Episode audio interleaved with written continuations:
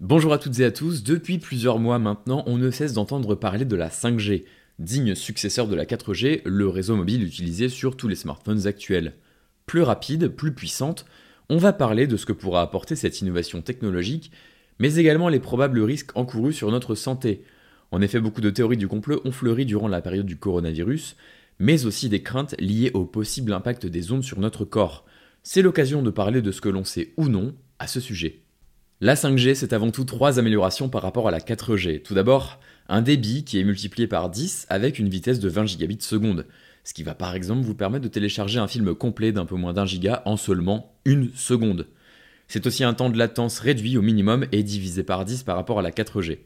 Concrètement, la durée de transit des données est quasiment instantanée entre l'émetteur et le récepteur, ce qui va pouvoir développer des usages qui étaient impossibles jusqu'à présent. Et c'est bien là l'avancée majeure de la 5G il ne s'agira pas uniquement de réduire les temps de téléchargement pour les clients lambda, mais de développer des solutions intelligentes à grande échelle. Imaginez, vous êtes dans une ville en 2025, les voitures sont autonomes car elles communiquent entre elles grâce à une latence très faible. Elles peuvent donc anticiper les mouvements des autres véhicules et ainsi éviter les accidents. Ces véhicules sont également reliés aux feux tricolores, eux aussi connectés grâce à la 5G, pour permettre une meilleure gestion du trafic routier. Toutes ces applications étaient impossibles jusqu'à présent parce qu'elles nécessitaient une gestion des données qui était incompatible avec le réseau actuel. L'autre question autour de cette nouvelle génération de réseaux, c'est l'impact sur notre santé. Alors tout d'abord, on va le redire, il n'y a aucun lien entre la 5G et le coronavirus. Beaucoup de théories du complot ont fait le lien entre Huawei, entreprise chinoise leader dans le développement du réseau, et le virus dont les premiers foyers étaient situés en Chine.